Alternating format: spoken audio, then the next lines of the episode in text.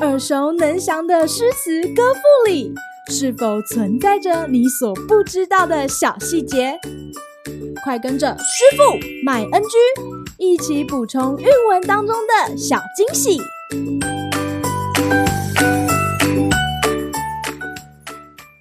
大家好，欢迎来到今天的师傅麦恩居。今天要和大家介绍杜甫的《曲江二首》。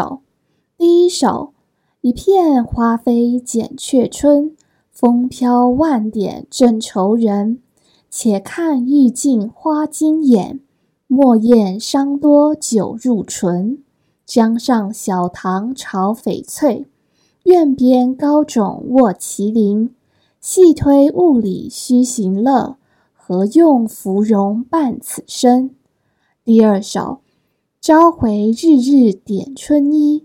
每日江头尽醉归，酒在寻常行处有，人生七十古来稀。穿花蛱蝶声声现，点水蜻蜓款款飞。船语风光共流转，暂时相赏莫相违。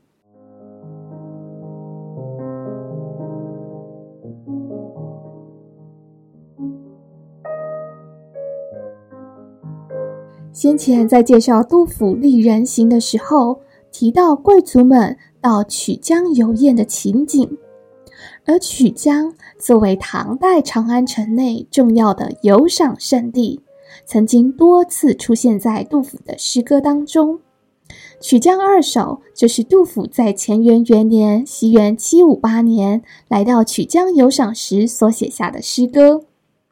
从诗中我们可以发现，诗人来到曲江时，应该是暮春，盛开的花儿渐渐落下，也因此引起了杜甫的伤春惜春之情。第一首诗中，诗人从飘落的花起笔，以一片与万点接连形容飞花，随着花的飘落，强烈的时间流逝之感。笼罩整个暮春时节。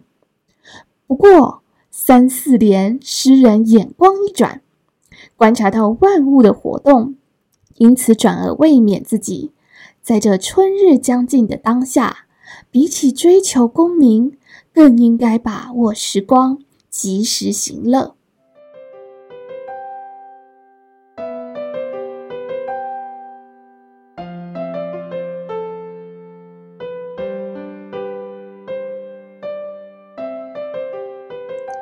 第二首诗中，则接续前首诗中的借酒伤春。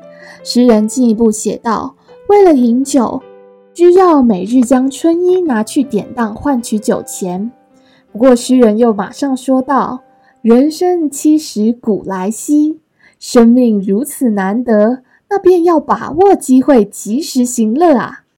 最后，诗人以船语风光向春天喊话。希望春光就暂时留住吧，别违背了那赏春之人的心愿。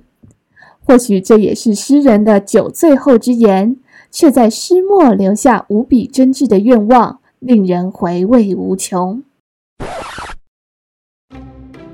今日 NG 点，诗歌当中将诗人自身的感时伤世之感与暮春风光交错编织。而描写春日景物时，其中的“穿花蛱蝶声声现，点水蜻蜓款款飞”这一句受到宋代文人叶梦得的赞赏，尤其是“穿”和“点”二字画龙点睛，巧妙而没有雕琢的痕迹。杜甫观察到蝴蝶与蜻蜓的飞舞姿态不同。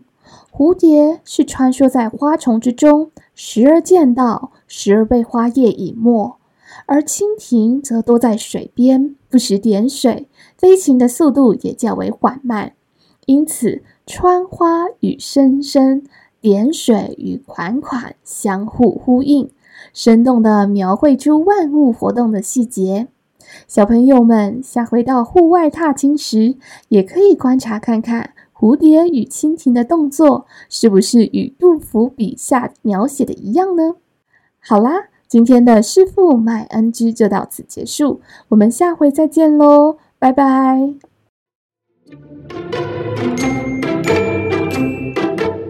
感谢收听今天的师傅麦恩居。